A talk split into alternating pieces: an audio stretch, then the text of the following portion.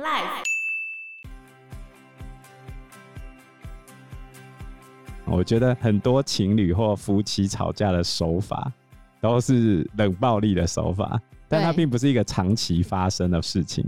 对了，他们可能只是会偶尔。你总不能说我吵架的时候不能瞪你吧？我当然很希望我们之间的关系是一段良性发展，大家互相成长的。Hello，大家好，我是 Joe，我是 Fana，我是 Anna。我想到我身边其实也有案例，我的好朋友，我在还没认识他女朋友之前，我的好朋友会一直跟我说，他女朋友一直在无理取闹吧，然后反正也是像。前面说的会让大家觉得他女朋友到底是怎么样，为什么要做出一些我们其他人不理解的事情？因为我们不知道到底发生什么事嘛。然后直到有一天，因为我跟我好朋友有点太好了，一开始的时候他女朋友就不爽，因为我好朋友是一个 T。有一天我们在路上碰到，然后他女朋友自己回避我，就是整个直接掉头走掉，让我知道他女朋友就是不想看到我。他女朋友可能觉得这样是他的过激行为吧。然后他女朋友就自己来跟我联络，就是传讯息跟我说：“对不起，我今天有那样的行为。”然后就是因为他其实对他的女朋友，就是我同学那个 T，他对他跟我的友谊是非常没有安全感的，因为这个 T 之前有过太多次跟别的女生暧昧，然后他今天才会做出这样子的过激倾向。那假设今天这个女生没有来跟我说。原来之前有这些事情的话，我也就会以为这个女生就是有问题。就像那个 T 跟我讲的，他觉得他女朋友一直在无理取闹，可是明明就是他的问题，他让这个女生没有安全感。然后前几次还有发生说，他不准这个女生穿短裤，因为不想让其他人看到这个女生的腿。然后或者是不准这个女生跟任何男生就是讲话也不行，然后也不能坐在男生的位置，就是各种也是在控制他。然后让这个女生最后也是崩溃，可是她也会离不开他。就像前面一开始讲的，就他前面对我很好啊，我们前面就是很甜，然后现在怎么会发生这种事情？就是他还是相信他是好的，他已经被人格腐蚀成功了。对，然后他受虐者已经离不开施虐者了。对，然后我发现的时候就是已经很晚了嘛，这女生已经完全被控制了，而且身边的人其实也有发现这件事情。可是就是没有办法救她，她就是会一直陷在那个轮回。就他明明还爱我啊，他这些行为都是爱我的，就是爱跟痛苦并存的感觉。爱并痛着，对，非常的难。但他现在已经走出来了，花了一点时间。这个创伤是会一直在的。你现在讲的这个案例还只是在谈恋爱的情况啊，嗯。可是换成成人的婚姻的时候，你要怎么走出来？因为婚姻可能是好几年时间的叠加，再加上可能有小孩，你就更难走出这个状态。不管是男对女或女对男，所以回到我一开始讲的嘛，人长大之后行为模式有没有变？其实都一样哦。仔细想想，你跟十七岁的那个你，也许做出来的决定也没有差很多。哦，那这要怎么长大？认清自己。那是你个人的修养，就好像我每次最后也只能跟学生讲，只能改变你自己。嗯，就是我觉得我同学是很典型的那种施虐者，对，因为他超级自恋，认为自己独一无二，世间少有，过度需求他人的赞美，暴露出骄傲自大的态度与行为方式，就超级爱面子那种，完全不能接受别人讲他一句。施虐者他都觉得自己不用负责，因为他心里没有别人，也没有自我。他都觉得责任一定在别人的身上，他只会责怪别人，让别人当坏人，所以任何差错一定是别人的错，他从来没有责任，他也不会有错。你这样讲很像是大家在骂指挥中心的话。嗯，我才没有这样说呢。因为我每天都在看那个指挥中心的记者会，然后每次看了那些留言，我就觉得很难过。因为我们就在对指挥中心冷暴力。因为我觉得这个病不能怪。我们国内的任何人，也许你可以怪对岸吧，但是不能怪我们国内的任何人。我今天就只想问一句：有任何人希望国内死人吗？没有啊。今天我们也只有两个选择，要么就会有一些人生病甚至死亡。我们接受这件事情的同时，希望能够保持我们经济上能够过得下去吗？也就是说，如果我们继续锁的话，经济上势必会出现一些问题嘛。有些人赚不到钱是过不下去的，可是过得下去的人，比如说老师不会受到波及啊，那我是可以很事不关己的讲说，你就是不能开放啊，为什么要有人死？可是有人就是赚不到钱，他会完蛋啊。今天无论坐在指挥中心上面的人是任何党派的人，我觉得他没有想要害死大家的心。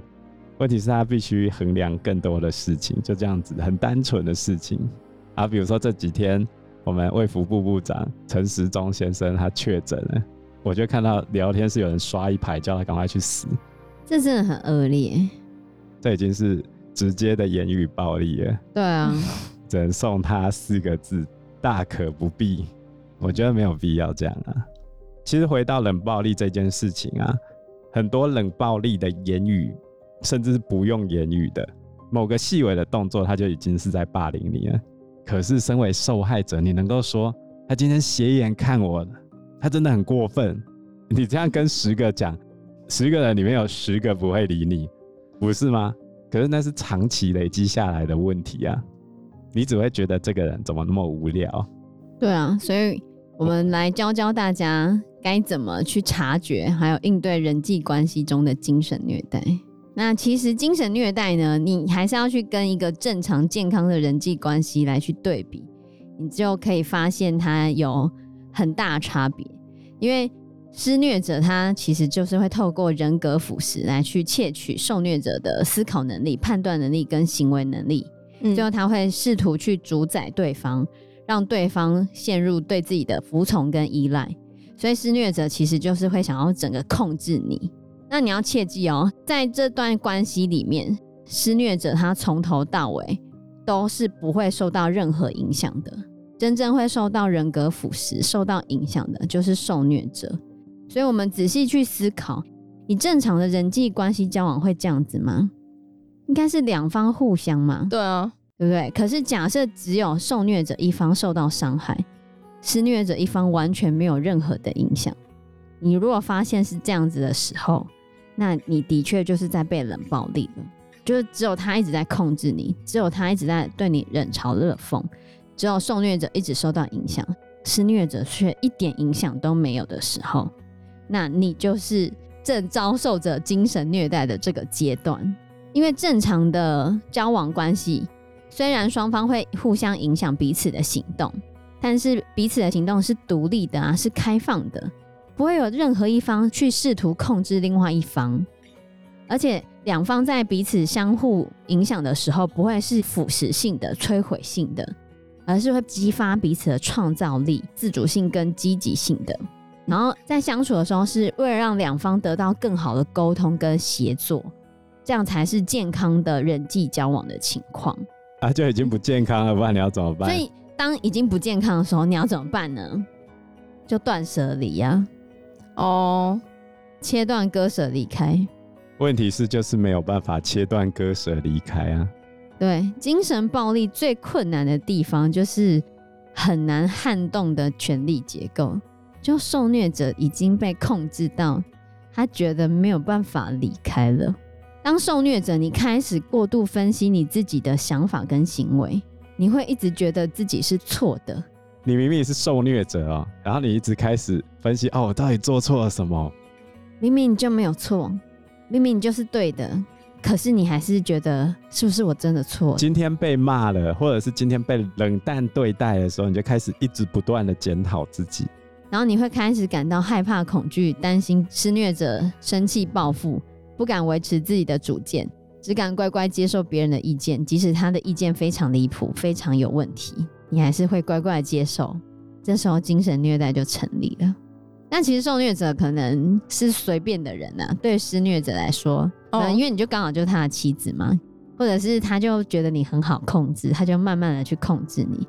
嗯，其实受虐者不见得有某一样的特性，但可能受虐者会是个随和的人，他也许是个习惯性服从的人，觉得这样也可以，那样也可以啊。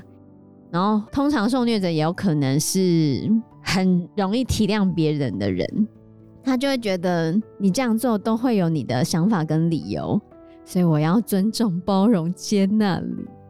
然后有些受虐者可能会习惯牺牲奉献，没有保护自己的习惯，觉得保护自己就是伤害到别人。我觉得这种事情实在很容易发生在妈妈这一方。怎么说？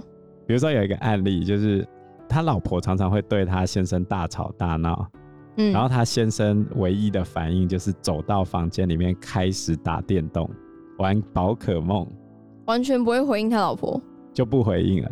这时候他先生的解释是：哦，我不想要跟他吵架，我玩我的电动不行吗？难道我要跟他吵起来吗？然后他老婆就讲：“我是被冷暴力了，他永远都只顾着他打电动，是我牺牲奉献照顾这个家，这个家全部都是我在扶持的，那他怎么可以这样对我？”然后老公就讲：“那我不能去打电动吗？我们不要吵，不行吗？”总要沟通吧，虽然不是用吵的，对，他应该也要跟老婆好好讲之类的。那是在两方情绪都是正常的状况下。可我觉得的确。妻子是受到冷暴力，因为对于先生来说，他没有受到任何的影响啊，他就去打电动了，嗯，不是吗？啊，我不想跟你吵架，不行啊。可是我觉得对妻子来说，他就会觉得他到底要怎么做，才可以跟先生做到良好的沟通。所以，我们回到安伯赫德的案子，安伯赫德跟强尼戴普有一个非常经典的争议的画面，就是就是在官司里面，两方律师都在争论的一个点，就是。强尼戴普手指被割掉的那一天，在录音档里面，安伯赫德一直不断的敲门，叫强尼戴普要出来解决事情。你记得这一段吧？对啊，敲了好几间房间跟浴室的门，就是要叫强尼戴普出来解决问题，出来跟他沟通，不要一直躲起来。而强尼戴普就一直躲起来，因为他不想要跟 Amber 吵架。那有没有可能他其实是在害怕 Amber 打他？也有可能啊，所以你要怎么判断嘛？这问题就是这样啊。除非你像强尼戴普跟安伯赫德到处都留照片，到处都留录音档。对啊。但是以台湾的风俗民情，你怎么可能跟你的男朋友、女朋友相处，老公、老婆相处，整天都在录音？所以我觉得他们两个婚姻名就出现很大问题。不然强尼戴普怎么会去录 Amber 一直敲门，一直讲他什么的东西？谁没事会去录这样子的？那一定是后面有出现很多问题了，或是有事情发生。对啊，我觉得啦，以我看完这本书之后，我觉得强尼戴普可能有对 Amber 冷暴力，就是他没有试图去解决这件事情。啊，他就想要分手啦，他们也没小孩，有什么关系？因为强尼戴普的确也有用一些很糟的话对 Amber 讲。我觉得他们彼此，对他朋友讲，好不好？他们彼此都有互相伤害啊！我觉得他们一定都有互相伤害，但是 Amber 也不能用错误的指控来去指控强尼戴普，我觉得是这样，两个都有问题。啊，你这是各打五十大板了！今天官司就证明是 Amber 错了，Amber 满口谎话。对，官司证明了 Amber 诽谤强尼戴普，我觉得是啊，嗯、我觉得是啊，因为。我看了他们的官司那么久，我就觉得 Amber 整个中间都在胡扯。他讲那么多东西，可是强尼戴普就真的没有家暴他。他如果说肢体暴力肯定是错的，但是如果他是说冷暴力呢？精神暴力？问题是你怎么评断？对啊，就是精神暴力是没有办法评断。有啊，他们有用心理医师来证明。两边到底有没有创伤后压力症候群啊？还有两方的心理状态都要拿出来评估哦。可是安博主打的点就不是精神虐待。对啊，因为 Amber 我觉得主导的点不是精神暴力啊，Amber 主导的点是肢体暴力，是强尼戴普是个有暴力倾向的人，他会对他施暴，然后他就中间拿了很多的谎言证词说强尼戴普对他怎样的施暴，可是被各种证人打脸。嗯，然后他自己也讲不出强尼戴普为什么会手受伤，还可以拿着酒瓶，然后来去性侵他的这件事情，这根本就很不合理嘛。就是他讲的那些故事很不合理，但如果说是精神虐待的话，更难成立。我跟你讲，精神成立，精神虐待超难证明。对啊，非常难证明。你要怎么证明？可是我看了他们的官司，在看这本书的时候，我觉得是有比较偏向精神暴力的，就是冷暴力。可是你不能这样子讲，我觉得很多情侣或夫妻吵架的手法都是冷暴力的手法，但它并不是一个长期发生的事情。对了，他们可能只是会偶尔偶尔。你总不能说我 吵架的时候不能瞪你吧？我当然很希望我们之间的关系是一段良性发展，大家互相成长的。所以他们的冷暴力一定彼此都有，可是那可能只是短时间的，嗯，对，没有衍生到像我们书中一开始那种长时间，妻子已经被人格腐蚀的阶段，可能也许也还没到那个状态了。逼离婚啊？对啊，就那些手段嘛。所以你的另外一半要逼你分手或离婚的时候，就有可能演变成长期的冷暴力，因为让另外一方开始抓狂。有一方不想离的时候怎么办？你就冷暴力对方，等到他受不了，等到他受不了歇斯底里的时候，大家就说都是你的问题。哎、欸，你这样太坏了吧？就是这样子啊！我们刚一开始讲最刚开始的案例不就是这样子吗？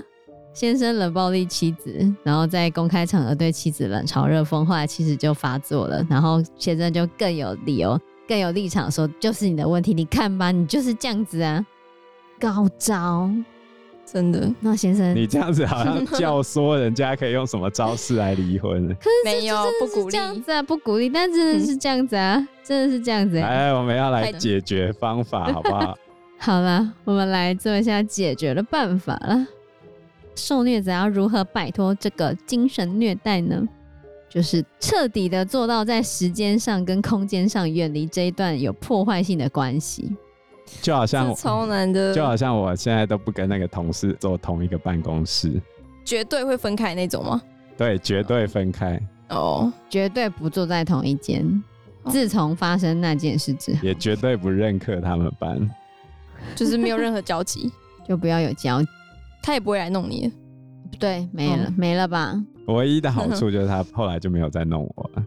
其实这种冷暴力的方式，有时候也会发生在学校的老师对学生，老师跟学生本来就有权力关系不对等。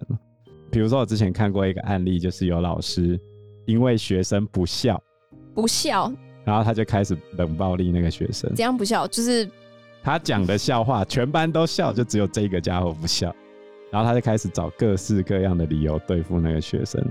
他对班上做的事情，全班都很开心的接受，就只有那个学生露出了冷笑，冷眼看待，很像不屑的样子。那他有去问过那个学生吗？为什么？他后来有抓那个学生出来问。他问他什么？你为什么不笑啊？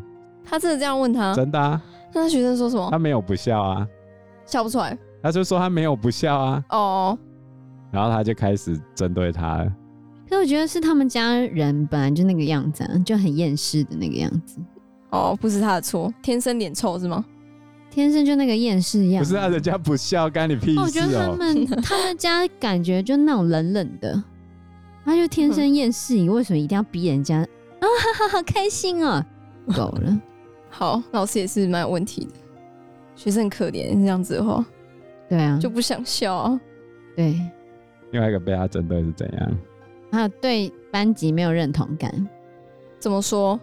就他派他去当某个处室的小义工，就希望让他对于导师更有认同感。就没想到那个学生反而对那个处室有了认同感，觉得那个处室才是他的归属。老师觉得这样不行。你说是去当工读生吗？对啊。后来他就把那个学生叫回班上了，他就不让他去当攻读生了，因为他没有因此而感谢老师，感谢老师让他去那个处室，对，反而还把那个处室当成他的归属，而不是把班上老师当成他的归属。他的认同感不是在班上，是在那个处室，这样不行。你是我的学生，你只能认同我，不可以认同别的地方。你是我的学生。你应该要理解我对你们的爱。